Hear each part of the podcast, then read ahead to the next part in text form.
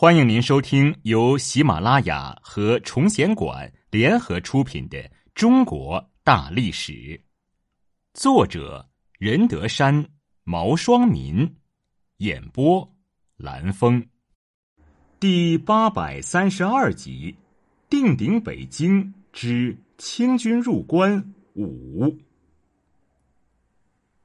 关于多尔衮与孝庄太后的关系。有人说他们在少年时期就已结缘，他们间是否有私情，以及多尔衮选择福临即位的猜测，引发了无数版本的传闻。而太后下嫁也成为清初的四大疑案之一，一直是近百年来清史研究中的一个悬案。顺治七年（一六五零年）十二月，多尔衮前往喀拉城围猎时，突然得了一种卡血症。不久就病逝了，死时仅仅三十九岁。福临坠朝震道，多尔衮被追尊为成敬义皇帝，照帝制丧葬。一方面，福临表面上厚葬多尔衮；另一方面，却在暗中执行了三件事：一是把多尔衮王府内的印信和档案全都收回宫内；二是。收回皇权，凡重大事情一律报皇帝亲自处理。三是囚禁多尔衮的亲哥哥武英亲王阿济格。而一场更大规模的宫廷斗争和鲜血淋漓的残杀，也因多尔衮之死拉开了帷幕。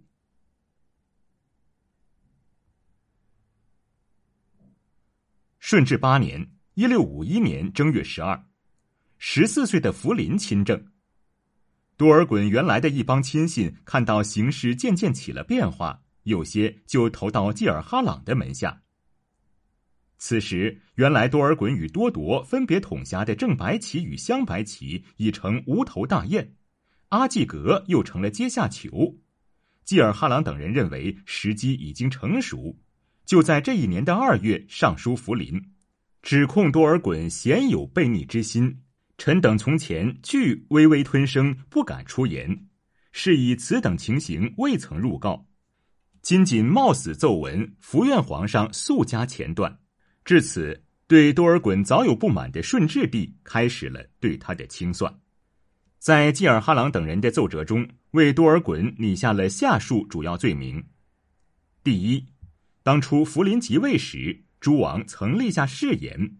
由多尔衮与济尔哈朗共同摄政，但多尔衮背誓四行，妄自尊大，不仅剥夺了济尔哈朗摄政的权利，还立自己的同母兄弟多铎为辅政书王。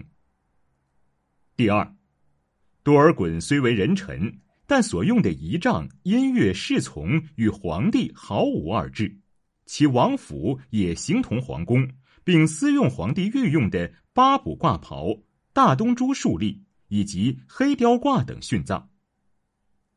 第三，散布皇太极称帝是违背太祖本意而系夺位的流言。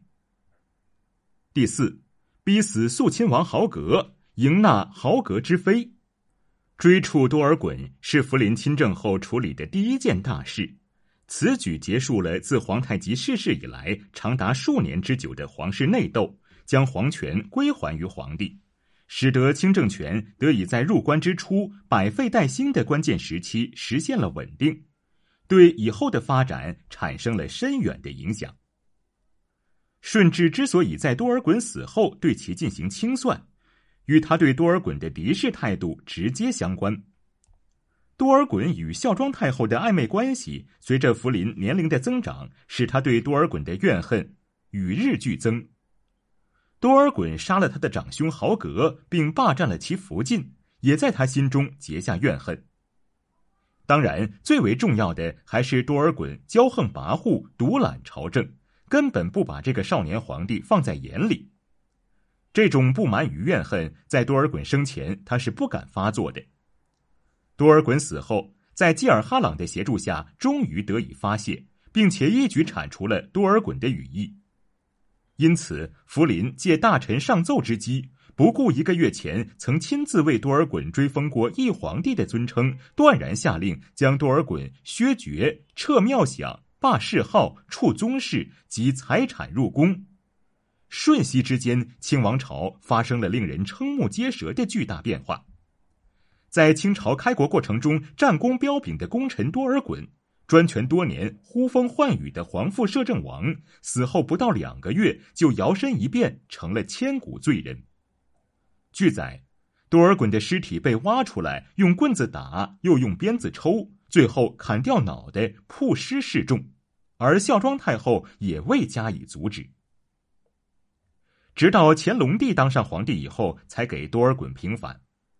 定鼎之初，王时统众入关，肃清经年，袭定中原，前劳未可尽泯，充分指出了多尔衮在清朝定鼎北京的过程中所起到的重大作用。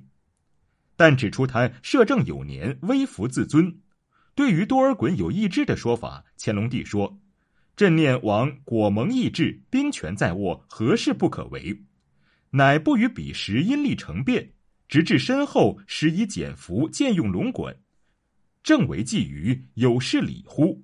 即为多尔衮辩护，说他如果确实觊觎皇位，以其权势来说，没有做不到的事情，但却始终还是拥护福临的。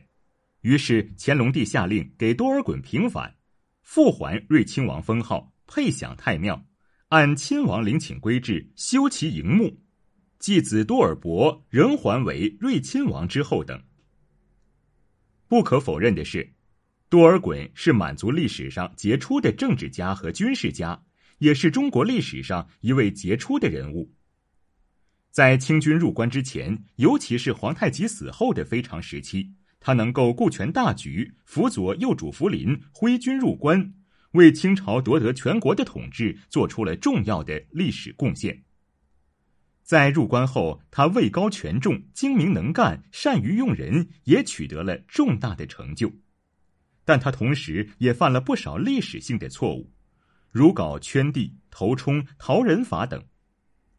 多尔衮是一个充满戏剧性的人物，生前的煊赫，死时的殊荣，死后被定罪，数十年后又得平反，这一切都与当时的社会矛盾紧密相连。正因为多尔衮是一个举足轻重的人物，所以在统治阶级内部矛盾中，他总处于漩涡中心。